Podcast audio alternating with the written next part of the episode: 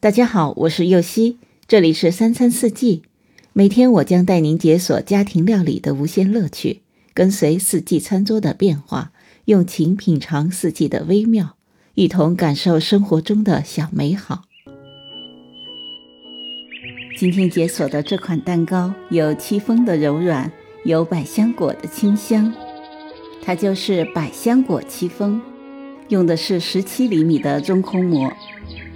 一起来看看食材吧：蛋白四个，蛋黄三个，细砂糖两份，一份二十克，一份三十克，玉米油三十克，低筋面粉五十克，无籽的百香果汁三十克。首先用两个无水无油的容器，将蛋白和蛋黄分离，蛋白盖上保鲜膜，放进冰箱冷藏。接着将蛋黄与二十克的细砂糖搅拌均匀，至细砂糖溶解成细腻的浓稠状。接着将玉米油和百香果汁依次加入蛋黄糊中，搅拌均匀。再加入过筛的低筋面粉，轻轻翻拌均匀。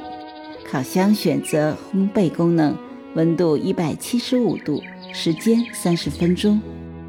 按开始键进行预热，接着取出冷藏的蛋白，用打蛋器打至鱼眼粗泡后，分三次加入三十克细砂糖，打至干性发泡。打蛋器提起来有直立的小尖角就可以了。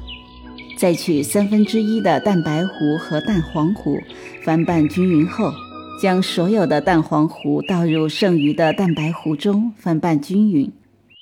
最后将蛋糕糊倒入中空戚风模具中，轻轻震出气泡。